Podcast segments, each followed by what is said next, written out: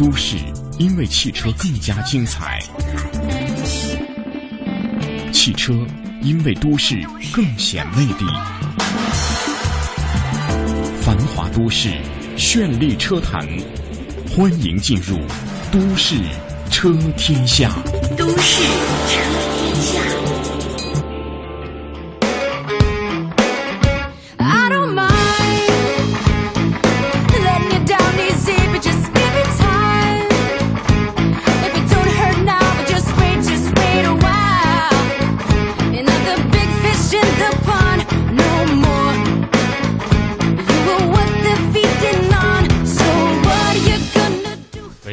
九点零一分，欢迎您继续锁定中央人民广播电台华夏之声，收听《都市车天下》。大家周五好，我是大伟。各位早，我是阳光。哎，今天是几月几号？今天是呃我看看啊，今天是八月八号啊，八月八号是个什么日子呢呃刚刚呃立过秋之后的第一天 哎，我伤心了。啊，二零零八年的八月八号，在中国北京举办了北京奥运会。这是这是爱爱体育的这个节奏。哎呀，这是一个多么值得大家去纪念和铭记的这样的一个时刻哇！转眼啊，过了多少年了？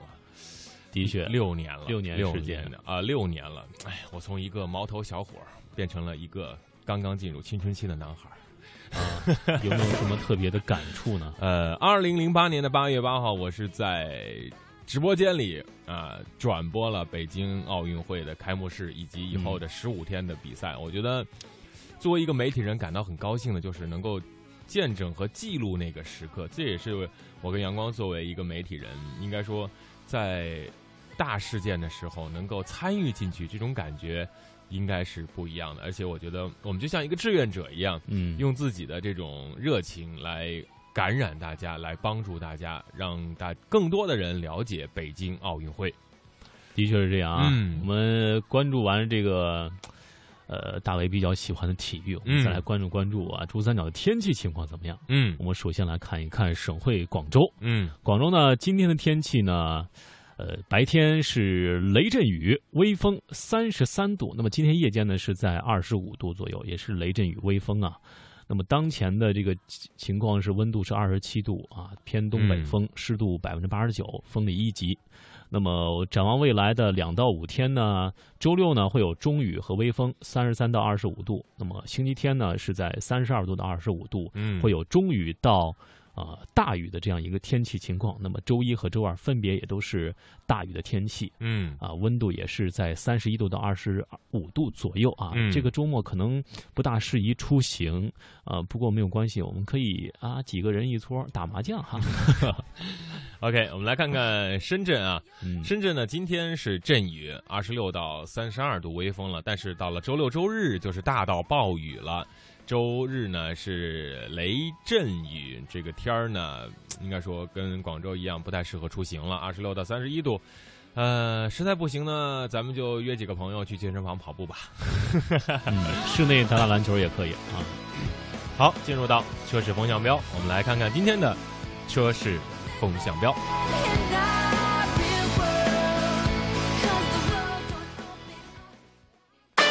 都市车天下，车市风向标。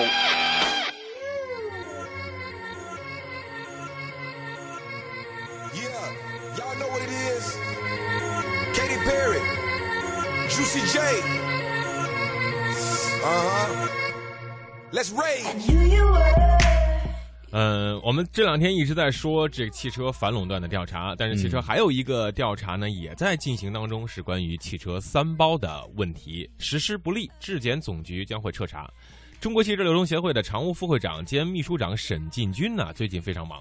七月三十一号上午，他出席了 J.D. Power 二零一四年中国汽车行业售后服务满意度研究发布会，当天下午就出现在了沈阳。此呃，此行的目的有关汽车三包政策实施后的正式落地有关。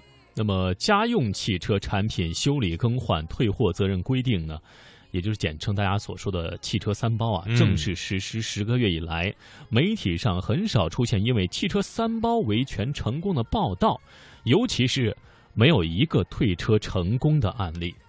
这是一个嗯，境况不大好的消息。嗯所以呢，汽车三包的落实情况和真正的效果也是备受质疑。嗯，七月三十一号，国家质量监督检验检疫总局发出了关于开展贯彻落实汽车三包规定、提升汽车售后服务质量专项活动的通知，并且委托中国汽车流通协会、中国标准化研究院具体承办。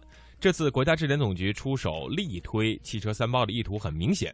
国家质检总局所采取的方式是抽查与宣传并行，范围将涉及全国三十多个城市。再来关注一下新能源车方面的最新动态和利好消息。财政部等三部门啊，日前发布了公告，自今年的九月一号至十二月三十一号啊，至二零一七年的十二月三十一号，嗯，对购置的新能源车免征汽车购置税。那么，首批免征购置税的新能源车型的目录也将会在本月底发布。嗯，免征车辆购置税的新能源车为在中国境内销售的纯电动汽车、插电式含增程式混合动力汽车以及燃料电池汽车，其中包括了部分进口车型。那么，对于免征车辆购置税的新能源汽车呢，将由工信部和税务总局通过发布免征车辆购置税的新能源汽车的车型目录来管理。那么，简单来说呢，就是只有列入到这一目录的新能源汽车才可以享受到免征购置税的优惠。那么，车辆的购置时间以机动车销售统一发票或有效凭证上面注明的日期为准。嗯，工信部透露啊，首批免税车型目录将在八月底正式公布，九月一号起实施。之前，企业要向工信部申报。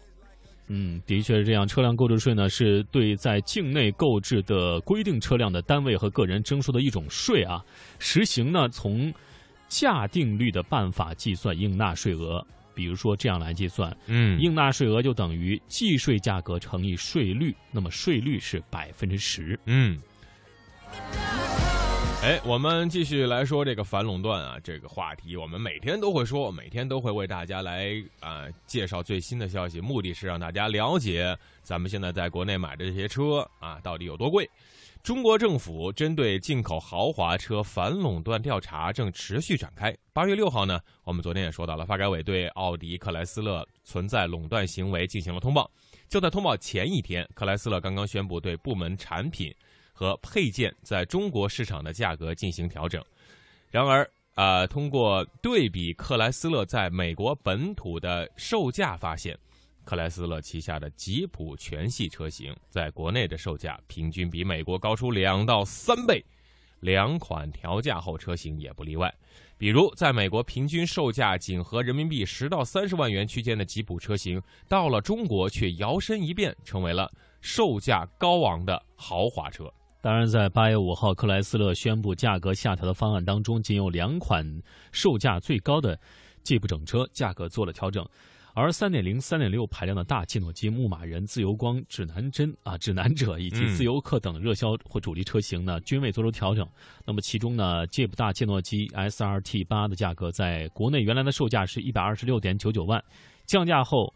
啊，才为一百二十点四九万，嗯在原产地美国，这一车型售价为六万四千三百九十五美元，按照当前的汇率，折合人民币价格约为三十九点七八万元。差这么多，呃，所以九说，十万，对，如果按照我们国家进口汽车关税的计算方法，即使缴纳管关税、增值税、消费税等税款，那么该车型即使经过降价，国内外价格的差价仍然在两倍以上。所以说，这样一个价格，你你想啊，如果是折合人民币三十九点七八万，那这街上得跑多少 SRT 八呀？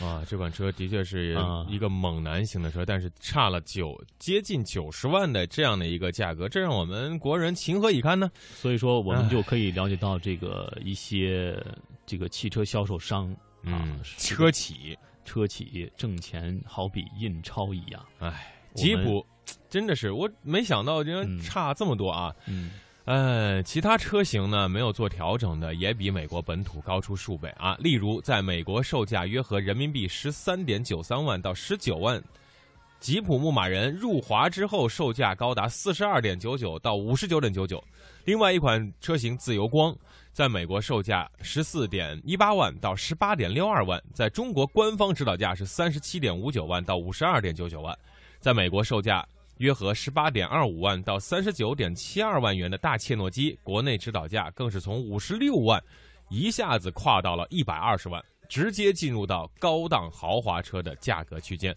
在美国的平民车拿到中国就可以变为豪华、高档、上档次的豪车了。嗯，比如说我们这儿有一个数据啊，这个奔驰 C 级的常见车型的零整比，嗯其中奔驰 C 级我们知道整车价格是三十到五十万，嗯它，的零整比是百分之一千两百七十三点三一十二比一嘛。啊，雅力士可能整车价格在十万以下，零整比是七百百分之七百二十多，华晨宝马三系三二零 i 整车价格是二十五到五十万，嗯零整比是六百六十一点七四，嗯，六比一，十二比一，非常大的一个区间啊，哎呀，真的是我们这钱啊，不能这样花呀。嗯，好，我们继续来说这个进口车吧。虽然进口车的这个零整比很高啊，这个赚的也比较多，但是呢，正在持续发酵的反垄断调查事件呢，没有影响各大跨国公司向中国导入进口车的速度。中国进口汽车市场数据库的数据显示啊，今年上半年我国累计进口了车辆六十八点一万辆，同比增长了近三成，单月平均的进口量突破了十万辆。那么对此呢，国际汽车市场部高级经理王存啊，在接受媒体采访时表示了，这不仅和去年进口车基数较低有关，而且与宏观经济的密切相关嗯啊。所以说，整个经济大背景之下，我们也会呃这个发现这个汽车行业的价格嗯，波动是深受波动。嗯比如说前段时间我们嗯节目也当中说到，这个人民币汇率在不停的波幅，嗯就会对很多这个呃一些豪车的售价产生一定的影响。嗯，呃，进口的什么车最火呢？大家应该比较明显的了解到，就是 SUV 啊，主力车型在乘用车进口总量中占到了六成以上，达到了六十二点八。由于上半年进口车市场持续升温，国际汽车调高了销量增速的预期，将年初预期我国进口车市场增幅约为百分之七，提高到一倍多，到百分之十五了。哎，其实我把这两条消息为什么要编在一块儿呢？就可以看到，即使啊这个外国的车啊进口车在中国卖的非常的价格非常高啊，豪华车直接从平民车到了豪华车，但是呢，进口的人、进口需要的人还是非常非常的庞大。这个市场绝对是全球最好的市场，对吧？连续五年产销全球第一，两千二百万辆。但是我们，呃，有一句话叫什么呢？叫赚钱要取之有道，花钱要花的明白。嗯呃，我觉得这个反垄断调查应该要持续深入下去，让车企啊把这个价格调下来，但有时候真的要给我们。想调也不是那么容易。比如说我们的这个一些发动机的控制系统啊、安全气囊啊、ABS 系统啊、三元催化器啊、嗯。电动天窗空调系统、汽车座椅总成，甚至一些呃非常核心的像自动变速箱啊，嗯。这些系统，他们这些外独外商独资以及合资的这些零部件公司已经控制了市场上百分之八十左右的份额了。嗯，所以说我们在呃关注这样一个反垄断调查的同时呢，也是其实是给自主品牌提了一个醒嗯啊，就是利用好这个契机，嗯，我把们该怎么企业？给做上去啊。嗯。好，我们看看时间，马上会进入到汽车问答的环节，也请各位听众朋友赶紧的加入我们的微信大家庭，我们的微信公众号是都市车天下。另外呢，在九点半左右，我们会抛出一个问题，这个问题呢就根据我们上半段时间所讲的新闻有关系啊。大家第一位答对将会获得主持人签名的画册一本。阿辉说：“我上周的中的奖怎么还没收到？你是周六中的奖，那么是本周五啊，就是今天会给您发过去。”还有一个啊，由于我本人非常的喜欢体育啊，对北京奥运会也非常钟情，所以呢，今天呢，用这个平台来，呃，征集一下啊，有没有哪位朋友啊是八月八号出生的啊？如果哪位朋友是八月八号出生的呢，将会获得一本主持人签名的华夏之声的画册一本。请各位朋友啊，赶紧的！如果您是八月八号出生的，就发个图片证明一下。啊，第一位发送到的将会获得华夏之声主持人签名的画册一本。好，啊，这个条件都设置好了，您赶紧发送。另外，汽车问答，李正清高级工程师马上会进入直播间。都市车天下汽车问答，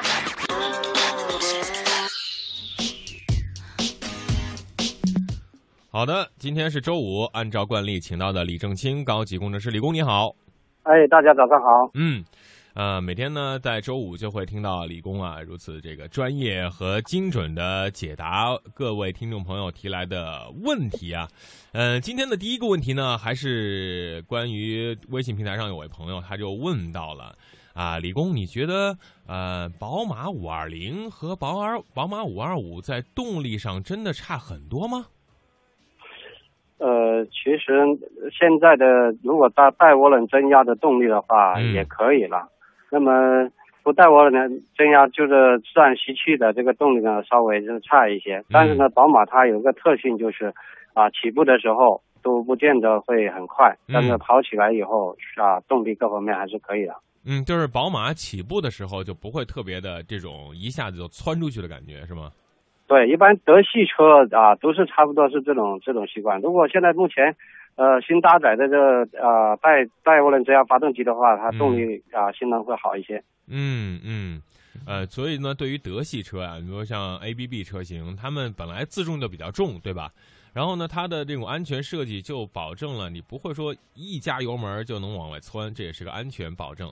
它是后程、中程发力啊，让你的这个动力输出源源不断的往外涌现。嗯好的，来看下一个问题。好，再来看这位听众朋友想问一下李工啊，他的世嘉三厢右后门打不开是怎么一回事呢？呃，右后门打不开的话，就看一下有没有就是设置儿童安全锁嗯啊。那么就在外面，如果能打开的话，就是安全锁给锁住了啊。嗯那么在打开车门以后呢，啊，我们用钥匙或者用手拨一下啊，把它调制成就是没有安全锁的啊嗯，把那个锁调制一下啊。如果说呃呃不是上锁的问题的话，那可能就它的锁机啊，或者是它的这种啊拉拉拉手这些呃连杆连接线啊这些可能有卡死的这种现象。嗯，好的，好，来来看一个问题下一个问题啊，这位朋友呢是长安奔奔的 mini 后刹车不太好，更换了真空的抽离泵总泵，更换了刹车油、后刹车片，呃，真空管里面的单向阀也是正常的，还是不行。请问一下李工，这是咋回事儿？呃，后刹车的话，基本上来讲呢，就是刹车分泵的问题了。如果说前刹车或者其他刹车都没问题的话，就跟总泵是没有多大的关系啊。主要还是检查后轮刹车的分泵，或者是我们安装刹车皮的时候，呃，它的这个安装有没有安装到位？嗯嗯，好，这位听众朋友想问李工，他的是大众朗逸啊，他说这个开锁遥控器失灵之后啊，这个后备箱打不开了，想问李工怎么来解决？呃，后备箱它也是有个锁机，电子锁机的。那么，呃，如果说它电机坏了啊，也是就是我们遥控的时候啊是不开啊。如果你钥匙的话，还是可以打开的。嗯，好，来看下一个问题。呃，七五幺就说了，零八年的二点三自动挡马六，呃，怠速时空调不凉，开起来就凉了。请问这是怎么回事？你的这个怠速是启动之后呢，还是说停车时候怠速啊？这个你没有表达清楚啊、李工就当他是这个，啊、呃，对，这个呢，应该来讲就是说，在停车，就是啊我们在发动着了车以后呢，开空调它是不凉的。当我们跑起来以后呢，空调啊、它就嗯对，呃，就是不是它呃速度起来了以后，嗯那有两个方面要检查，一个呢就是它的那个散热网有没有，就是说太阳堵塞了以后呢，它散热不好，所以呢嗯空调不凉。嗯另外一个呢就是它的空调的压缩机啊，那我们是加油门的时候，呃，我们可以尝试一下，就是说在不不开车的时候，就是说车不走的情况下。踩油门，如果空调也是可以凉的话，那么就是压缩机的问题啊。如果说还是不凉的话，就是散热网的问题。嗯，好，好，我们再来看这位听众朋友，他想问李工，这个雪佛兰冷车开启熄火，就是启动后发动机会抖抖几下，想问李工这是什么原因？呃，冷车的时候会抖的话，基本上来讲呢，都是一个油气路的问题啦。嗯呃，比方说节气门脏啊，或者是它喷油嘴脏啊，啊、或者火花塞这些地方呢也比较多积碳啊，就容易出现这种问题。嗯，好，呃，这个也是关于异响的。倒车的时候啊，左前轮有咯噔咯噔的响声；过减速带的时候呢，左前轮也会有这种咯噔咯噔的响声。呃，现代名图的车，请问一下李工怎么解决啊？呃，一般呢是检查减震器的顶胶，或者是那个啊、摆臂啊摆臂的胶套有没有啊、开裂啊，或者是啊、那个球头啊有没有松动的现象。嗯一般开到修理厂都能解决这样的问题。嗯，那也就是单独的，就是左前轮的这个减震方面的问题了。对对对，嗯，好，这位听众朋友想问李工，他说他把自己奔驰的尾标 E 二零零 L 改成了 E 三零零 L，属于违法吗？呃，应该来讲就是说交交警不会太在意你这样的一个小小的这种改动。嗯，这个一一二六零 L 和一三百 L 也差不了多少啊。你要说改个 S 六百 L，那就可以提高一个档次啊。太不像了啊、这个 没必要啊，这种没嗯没没太大。对，其实呢，就是说车型，就是大家就是呃熟了以后，一眼都能看出来这是什么样的一个车型。对呀、对呀、你要是把一奔驰改成一玛莎拉蒂的标，那谁信呢？好，呃，来这个看看老锐志啊，底盘特别低啊，这个低速行驶凹凸路面时发出咣当咣当咣当的声音，这个这是磕了底盘吗？还是说别的问题？呃，基本上来讲，也跟前者的这种就是啊，一、就是轴边异响的这种状况差不多。嗯啊，一个呢就是减震器的顶胶，还有就是啊它的一些摆臂啊、摆臂的这种这种胶有开裂的情况下，都会出现这种情况。嗯或者说平衡感的这种吊臂嗯啊，如果松动的话，也会有这种情情况。嗯嗯，好，再来看这位听众朋友想问李工，他的是日产轩逸，在高速的时候开空调，啊，就会空调有时候会自己停掉，想问是怎么回事儿？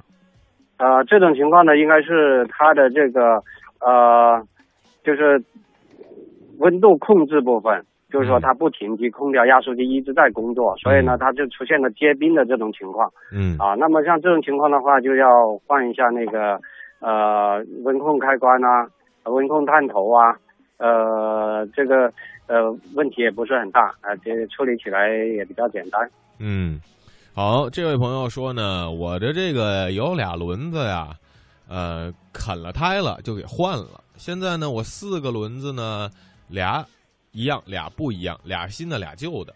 请问一下，这样我开车会有影响吗？呃，会不会出现一些问题呢？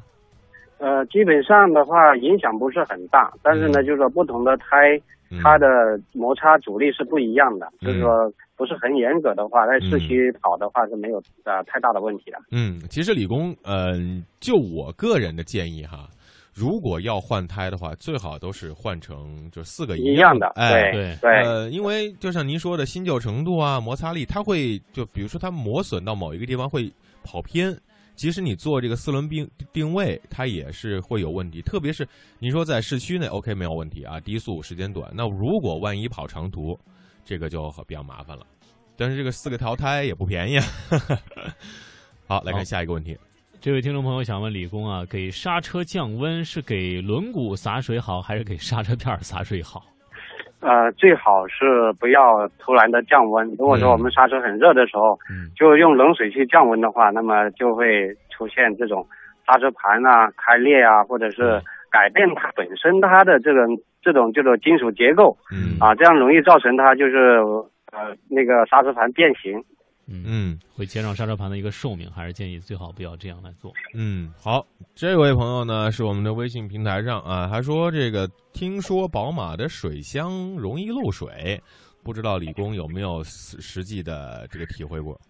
呃，基本上呢，就是说宝马车呢，在八八万公里以上、嗯啊，那些就是呃水箱的接口啊，嗯啊上下水管呢，还有一些那个小水管的这些接口是容易漏水。嗯，好，八万公里以上哈，这位朋友。对对对对。好，来下一个问题。嗯，这位听众朋友想问李工，自动挡呃 D 档起步后遇到阻力后退了一点，对这种变速器损害大吗？呃，这样的话，如果说稍微后退一点点是没大问题的，但是日日后呢，我们可以就尽量避免这种情况的发生。啊、那我们在起步上坡起步，如果说没有啊、那个啊坡道起步辅助功能的车辆呢，我们可以先拉住手刹，挂到 D 档以后呢，给点油门再放手刹啊，这样的话就不会造成后溜的现象。嗯，好，这位朋友说我想买辆二手车，然后呢去看了，呃，感他说这个底呃底盘啊磕了四五个地方，我想问一下，这样的磕底盘对整个车有影响吗？呃，呃，吗？车的底盘呢要看什么地方。如果说一些啊、就是底底盘部分，如果不是发动机的油油底壳啊，嗯或者是摆臂减震啊、就是它的那个啊呃就是关键部位，呃底底盘底盘的这个这个摆臂啊这些呃地方的话，没有什么太大的问题啊。嗯，那这个能呃需要修复吗？还是说就就这样就就放那儿就行？呃，如果说呃会把这个呃防锈漆磕掉了以后呢，最好是啊、那个填补一些防锈的一些材料啊、嗯油漆啊，这样的嗯话就不会导致它底盘生锈了。嗯，好，这位听众朋友想问一下李工啊，他说这个倒车的时候左前轮有咯噔的异响，它的车是现代名图。呃，另外在过减速带的时候也会产生这种情况，想问李工是什么原因？哦，这个问题是刚才回答过的，就是它、呃就是一个就是呃下摆臂啊，啊，对呃对对，或者是减震器的顶标啊。啊，嗯或者是它的那个平衡感的这种调比啊，嗯啊，就这这这这种几几种情况。嗯，啊，这位朋友可能是连续发了两次啊。好，这个问题呢是关于速腾的。他说我的速腾啊喷油嘴故障会造成气缸混合气过稀故障吗？他可能是故障码写出了气缸裂衣混合气过稀故障。呃，呃，会的，就是因为就是我们啊、那个喷油嘴它雾化不良的时候，它出现滴油的情况，嗯那么我们啊、喷射油呃那个燃油的时候呢，就造成了混合气，或者有时候会造成它过浓。啊，所以呢，这个呢要清洗一下这个喷油嘴啊，呃，节气门啊，来去清除鸡蛋这样的处理方式。嗯嗯，好再来看这位听众朋友，他说这个呃索八呃在这个行驶当中突然大量的漏机油，呃，想问李工这是怎么回事儿？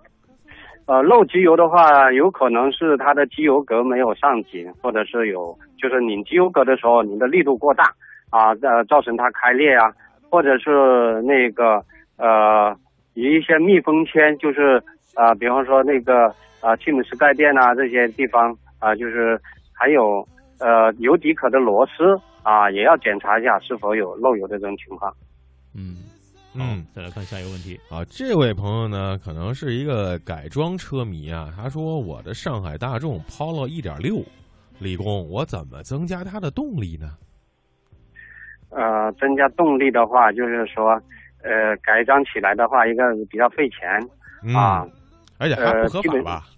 对对对，现在也就是大家对吧，不主张大家去啊、改装发动机。那么现在对改装车呢，这要求比较严格一些啊。嗯如果说你实质的改变一些就是发动机的动力的话，嗯那么查车的时候呢，处罚力度也比较大一些。对，那如果是单纯的，比如说在北京京港有个赛道嘛，大家把车改了，就在赛道上跑啊，这个是没有问题的，但是不能上路啊，这就不不符合有关的法律法规了啊。所以这这各位听众朋友不要轻易的去改动车啊，外观增精加加的加个什么扰流扰流板啊，这个都没问题，但是动力方面不要轻易的动。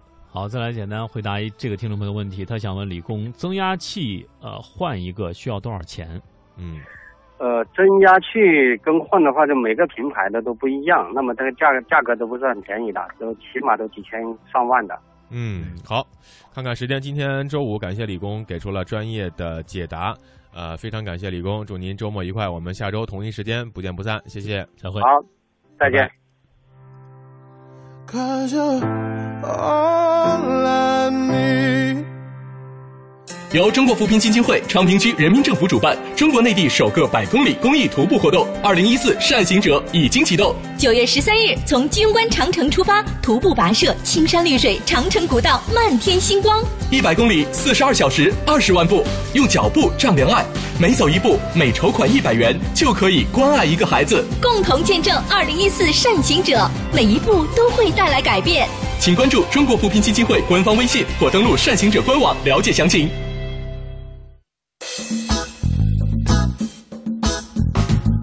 您现在收听的是华夏之声《都市车天下》，欢迎您继续收听。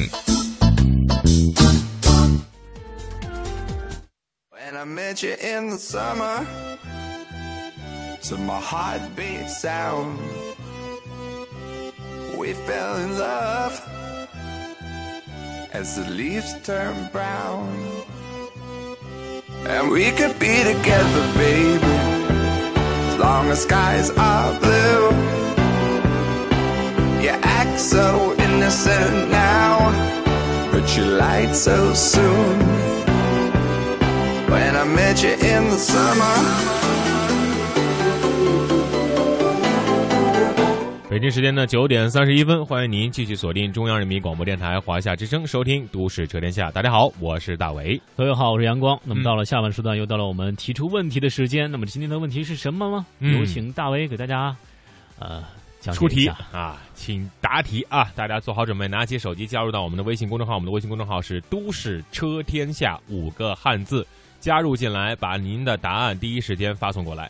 今天的问题是关于吉普这个品牌，克莱斯勒旗下的品牌。我们今天就来说一说吉普大切诺基 SRT 八这款猛男车型呢，在美国原产地美国的售价是六万四千三百九十五美元，按照当前汇率折合人民币大概是三十九万七千八。但是这款车到了中国的售价达到了一个很高的数字，即使降价之后。好，我们来给出几个答案。这款在美国售价不到四十万的车，在国内的售价是多少钱呢？A. 四十万，B. 八十万，C. 一百二十万。请大家选择 A or B or C。吉普大切诺基 SRT 八在美国原产地折合人民币大概是四十万元人民币，而在中国它的售价却发生了变化：A 四十万，B 八十万，C 一百二十万。赶紧的把答案赶快拿出手机啊，赶快发来您的这个答案，我们将会在从中挑选回答正确，并且是第一个回答正确的听众朋友送出我们的精美礼品。嗯，答案要呃问题再说一遍啊，吉普大切诺基 SRT 八在美国售价接近人民币四十万，但是在中国它的价格发生了变化，A 四十万，B 八十万，C 一百二十万。赶快发送信息到我们的微信公众号，我们的微信公众号是都市车天下。这首歌呢还是非常好听的一首歌，我们把它再来一遍，这是一首《Summer》。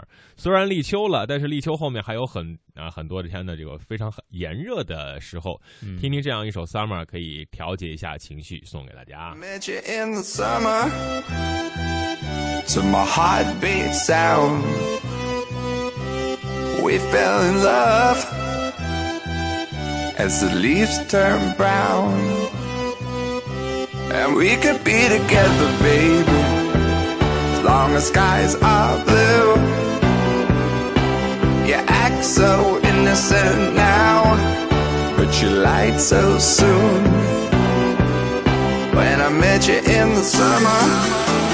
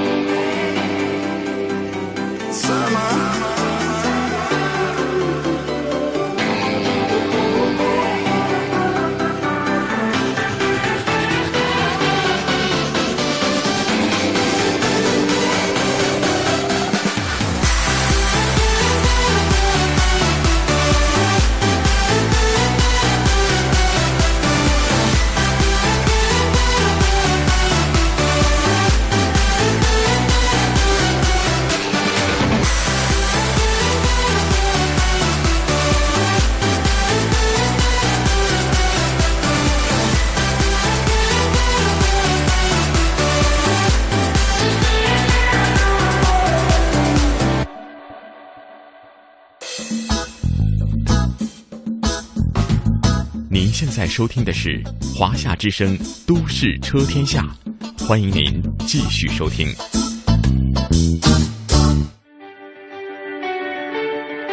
好的，这首歌曲过后呢，大家的答案是纷纷的踏来啊！我们这个微信公众平台是刷刷的在刷屏，大家非常的踊跃，而且，嗯，答对的朋友也很多，咱们就比拼一下速度。哎，但是有的朋友很多人都答到 B 啊，这款。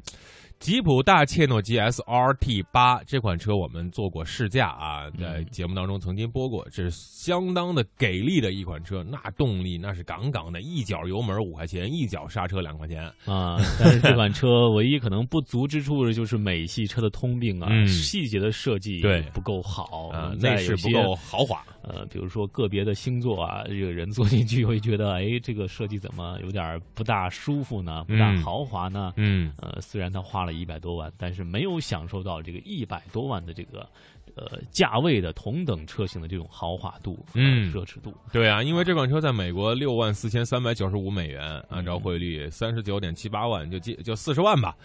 但是在国内呢，刚才给了三个答案，A 还是卖四十万，B 卖八十万，C 一百二十万。这款车国内原来售价一百二十六点九九万，降价后是一百二十点四九万，一百二十万元。答案应该是选 C，的确是嗯卖的非常非常的贵了。所以我们看到我们的微信公众平台上，嗯呃，非常多的朋友发来的这个答案。那么嗯最终呢，获得第一名的他叫 N 的 Team 小飞机嗯啊，他是答的一百二，嗯，冰岛，而且他把这个 C 还发了两遍啊，CC 啊他一直，CC 在刷屏。啊，帕萨特 CC。呃，非常恭喜这位 and 嗯 TM 获得了我们的奖品，赶紧把你的呃快递的地址、电话、真实姓名发送到我们的微信公众平台，今天将会把奖品给各位呃大家寄出去。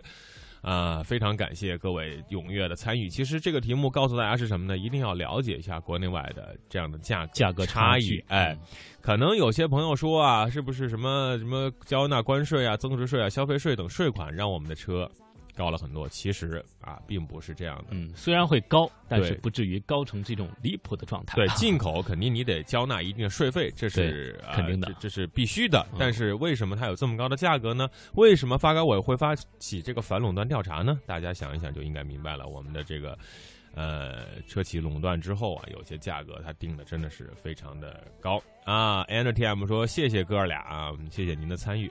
然后我们刚刚公布完答案，这个有一位朋友叫随便叫的这位朋友说 C 啊，也稍微的慢了啊七分钟啊。嗯，好的，进入到了汽车试驾的环节。今天汽车试驾的环节呢是三款豪车的试驾，大家听一听这些车到底好在哪儿，为什么好？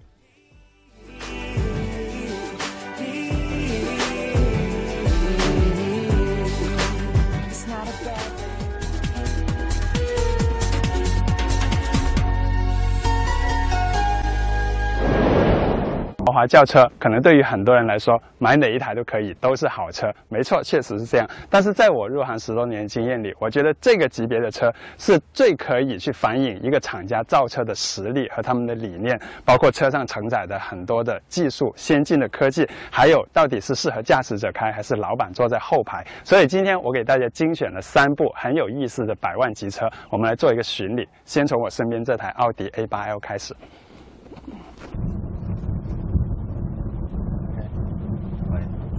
奥迪 A 8其实在百万级豪华车的历史里呢，并不是一个很悠久的车型啊。其实，在两代前的奥迪 A 8的江湖地位其实还只是一般般的，算是一个很小众的车型。但从上一代开始呢，奥迪在 A 8上狠下功夫，所以取得了一个很大的进展。那直到这一代依然是大家心目中一个百万级重要的一个车型。那 A 8的核心竞争力概括起来其实有两点，第一就是它的全铝的车身，因为这个是奥迪的一个独门的技术啊，在十几二十年前他们已经开始用全铝车身用在 A 8上，这使得 A 8比同级的其他对手要轻上一两百公斤。比如说大众自家的辉腾，它整个底盘其实跟 A 8是一样的，就是车身辉腾是钢的，A 8是全铝的，就这一点 A 8就比它轻了两百多公斤。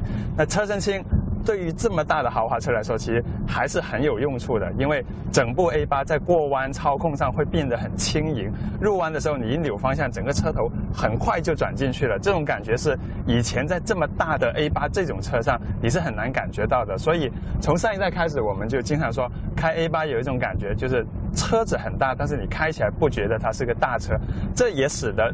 A 八在整个驾驶的特性上更偏向于宝马七系，因为我们知道宝马七一直就是说我是大型豪华车，但是我同样有很好的驾驶乐趣。而 A 八通过它的全铝车身，通过它比较轻盈的这种操控感，在产品特性上是更接近于宝马七，而跟奔驰的 S Class 是比较差得远一点的。那我说它差得远一点，其实主要是表现在这个车的行驶品质上，还是没有达到。百万级的那种最顶级的乘坐的感受，比如说在整个开起来的那种底盘的路感还是太多了。那这个呢，坐在后座的时候会特别的明显。啊，还有就是整部车的机械的细腻度上，比如说它的这个八 AT 的自动变速箱，其实在急加速的时候，不管是我们今天开的这一台 2.0T Hybrid 混合动力的版本，还是说它的动力更强的这个50 FTSI 的。涡轮增压的那个很大马力的版本，它这个八 AT 只要你一踩深一点，立马你都能感觉到档位的变化。当然它是很有力的，所以这种变化会更明显。不过在整个机械的细腻度上，我感觉 A 八是达不到像啊奔驰 S Class，甚至跟宝马的七系还是有一点点差距的。所以 A 八的主要它的感觉就是它很轻盈，它开起来呢还是比较轻快的，而且。跟人的之间的沟通感还是比较强的，你开的这个车不会觉得很沉闷。那 A 八的第二点核心竞争力呢，就是它的车厢。这个从上一代 A 八开始，它的车厢是树立了业内的一个最高的一个标准，就它的做工啊、它的氛围啊、用料啊。那到这一代呢，我觉得 A 八还是保持水准吧，不能说。有什么很大的突破？但是它其实自我优化了很多，比如说这个屏幕更大了，位置更好看了，然后不用的时候可以缩进去。这个 MMI 的系统中控台变化是最大的，它把原来放在手枕位置的 MMI 移到了前面这个位置，然后它的按钮不算很多，比如说跟雷克萨斯相比不算多，但是在现在的德系车里头，它这个已经算是按钮多的面板了。不过我还是喜欢这种。该用按钮的东西就用按钮，比如说音响的选取啊、返回键啊、音量啊等等这些东西，它都是用按钮去操作的。这个使得这车其实操作起来人机工程很容易上手，从界面上比较保守一点、比较平易近人一点的车。刚才我说过，A 八的驾驶感在同级里其实是比较突出的，这也使得它成为了一部前排后排相对来说比较均衡的车。如果我是 A 八的车主呢，我可能有一半时间在自己开，一半时间坐后座。那这个后座呢，给我的感觉就是很得体，空间当然是大的，该有的装备也有。这个后排的座椅呢，也可以一键的放到一个相对比较斜躺的位置哈，你看。这是一件式的啊，放到斜躺，好，这斜躺椅就是现在这个位置，座椅比较高，比较硬一点，所以从座椅的舒适性来说呢，我觉得。并没有给到我一种很舒坦的感觉，这也是整部 A 八在后座的乘坐感上的一个总体的印象。它的底盘，你看路面有一些起伏的时候，我的人也是会跟着在起伏的，路感跟前座一样，还是能感觉到。而且它的路噪声，我觉得以这个级别车来说，还是大了一点。路面走过是柏油路啊，还是水泥地啊，还是路面有减速带这些，你都能通过后座的一些颠簸动作能感觉得到。这也就是。整部 A 八给我的印象，这是一部得体的车，这是一部做工精良、漂亮这样的车。但是我觉得 A 八是做的还不够好的。那我真的觉得，以这样的百万级豪华轿车来说，它应该在人的身体的体验上能有一个更高的境界。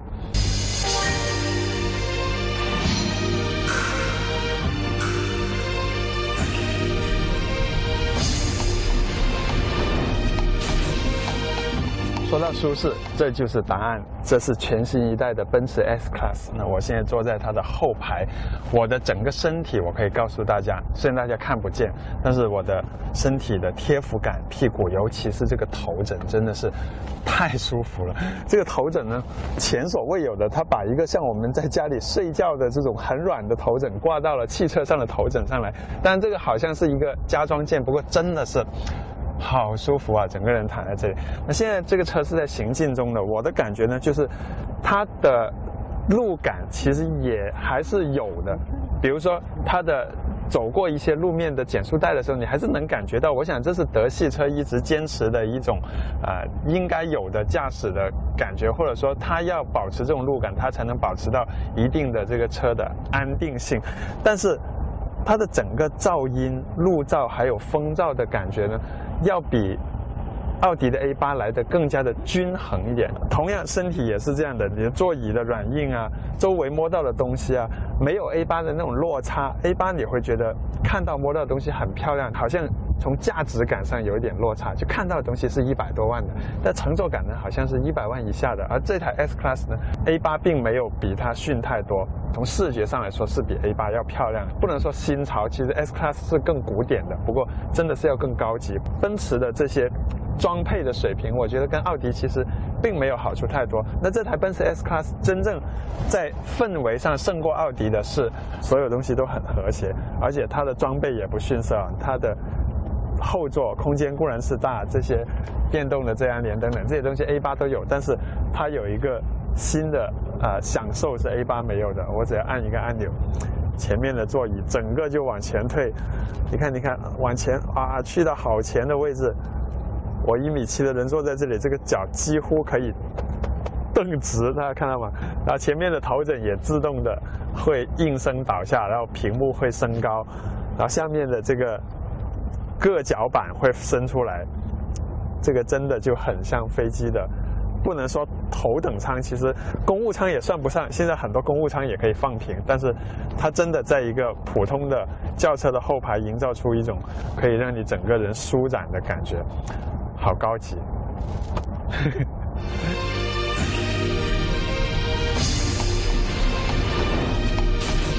我刚才说过，奥迪 A 八的前排跟后排基本上是五十比五十的，就是它的车主应该有一半时间在前座，一半时间在后座。而 S Class 在绝大多数人的心目中呢，它应该是车主大部分时候坐在后座，而前座应该是司机，对吧？但实际上这部车开起来呢，从驾驶乐趣、从驾驶的那种直接沟通感来说，确实是没有奥迪 A 八 L 给人的感觉那么直接。最明显的一个差异就是 A 八 L，你时刻会觉得自己跟路面是通过比较实实在在的悬挂连接在一起的，就是金属的悬挂在传递一些路面的信息。而这台 S Class 呢，你感觉更多的像通过一个气垫连接着地面，也就是说它的隔阂感。是比奥迪 A8L 要明显，因为这种隔阂感使得它在熨平路面的能力确实是胜过 A8L 啊。过一些啊路面的起伏的时候，A8L 整个车身你会觉得它会随着路面去起伏，而 S Class 呢就是这种动作。上下的，这是很微妙的一个差别。如果你单独开两部车，可能不容易发觉，但是你像我们这样同一天连着在两个车之间切换，这就非常的明显。从驾驶的趣味来说呢，我觉得。也许 A8L 给人的轻快感，或者说你入一个弯的时候那种手起刀落的感觉要强一点，而 S Class 呢，更多的是让你放松心情，平和的去驾驶。那不能说这样的驾驶没有乐趣，只是说买家的趣味会不一样。有的人是喜欢比较投入一点的，这个肾上腺素会高一点的，但也有的人会喜欢安坐在大沙发上，心跳、血压都要慢一点、低一点的。那 S Class 很明显就是后者，而且它做的更加的清晰，整个车前后的那种定位是比较一致的。光从驾驶体验来说呢，我也会给 S Class 很高的分数。不过，在我开着这个车坐在前排的时候，我的心思实在是放在了后排上我实在是很想回到后排那个位置因为它的诱惑真的是太大了。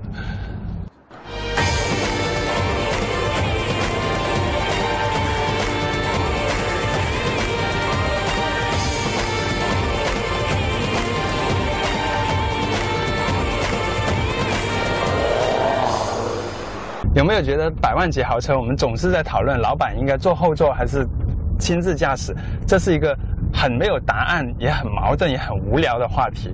真的，如果你有这种想法的话，你想简单一点，那就这一部玛莎拉蒂的总裁 Quattroporte 这部车，它最特别的地方就是。车主一定百分之一百二十是坐在驾驶位上的，因为它是一部纯粹集中在驾驶体验上的车。这部车的底盘，整个那种路感比我们前面说的两台车要清晰的多。你可以说它不高级，因为它实在传递了太多的路面信息，尤其是过一些减速带、过一些坑洼的时候，整个车甚至有点生硬感，或者说有点松散的感觉。但是你从它的方向盘，你从它的发动机的声音，尤其是那个排气声上，你能感觉到什么是机器跟人的沟通。这基本上是一台接近于跑车的人车沟通的一台大型轿车。呃，开起来虽然车体很大，但是它的3.8升 V8 涡轮增压发动机是由法拉利来造的。这台发动机的油门响应。还有它的声音，还有它八 AT 变速箱在全力踩油门的时候换挡的那种速度感，都是非常非常厉害的。虽然谈不上全情投入、热血沸腾，但是这部车在驾驶的体验上确实比刚才那两部车要强很多。整个感觉你是在享受一群工程师、一群热爱驾驶的人、一群懂得造车的人给你造的一部驾驶机器。同时，你不会失去应有的一些豪华的体验，比如说漂亮精致的车厢，虽然没有 S Class 那么气派，但是它还是很经得住考验的，而且有一点点意大利式的那种独有的粗枝大叶的感觉。没错，就是在很多的小细节上，他们不会每个按钮都像 S Class 都像 A 八那么精致讲究，但是这部车它的换挡拨片，你看这么长这么大，而且真的去操作它的时候。你降档，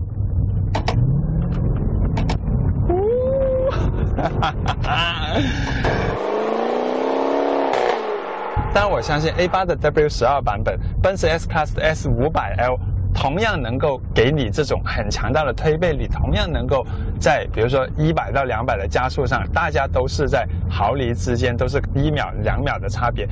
不过。玛莎它开起来，它的油门的响应性，还有它的排气的声音，哪怕你是慢慢从一个车库开出去，你都能听到一直围绕在你耳边的那种排气的声浪。你可以说它是一种滋扰，但也可以说那是千金难买的感觉。因为你拿一部 A 八，拿一部 S Class 去改装，你不可能改装出这种法拉利给你调教出来的一流的引擎声。当然，在跑山路的时候，这部车也是完胜前面的两部车的。这本来就是设计的方向不一样。虽然车身大家都是五米二几，都是这么大，但是这台玛莎在转向的精确感上，在车身的姿态控制上，还有在引擎声浪、油门响应上，绝对是一部适合让你去。慢慢开也好，快快开也好，它都能招架得住，而且是适合那种就是喜欢驾车，就是不喜欢坐在后座的，就是不怕开车累，或者说不把开车作为一件会让人累的事情的这样一个群体。这样群体有没有呢？有，只是不多，确实。当然，我们今天开的这部总裁呢，已经超脱了百万级豪车的身价了，它的价格是两百七十万。不过，总裁的入门版呢，已经下降到一百四十万。但总裁的一百四十万版本，它在装备上只会比那两个德系车的同价位的车型逊色的更多。不过，还是我说了，这台车的核心的价值在于它的排气声浪，还有油门的反应啊，还有直接的操控感。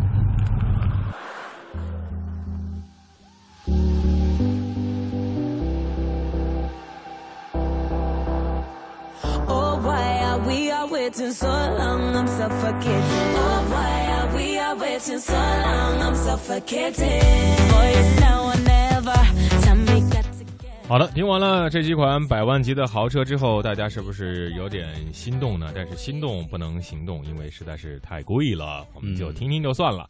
呃，可以感受到这些豪车、好车他们的这些配备到底是什么样的，咱们花了这么多钱，应该会得到什么样的呃这样的服务和这种物超所值的感觉。嗯，特别是这些豪车的这些乘坐感受啊，嗯我们不先不谈驾驶感受，乘坐感受，就像刚才试驾员所说的，嗯它就会一部分的时间是操作，一部分的时间是乘坐。嗯那可以想象出来这几部豪车的这种乘坐感受，比如说特别特殊的这些，嗯呃，靠呃就是头枕的那些部位，坐垫啊、座椅啊，包裹的舒服。嗯，坐上去之后就感觉整个人被完整的包裹起来，坐着不累，无论是短、短途还是长途。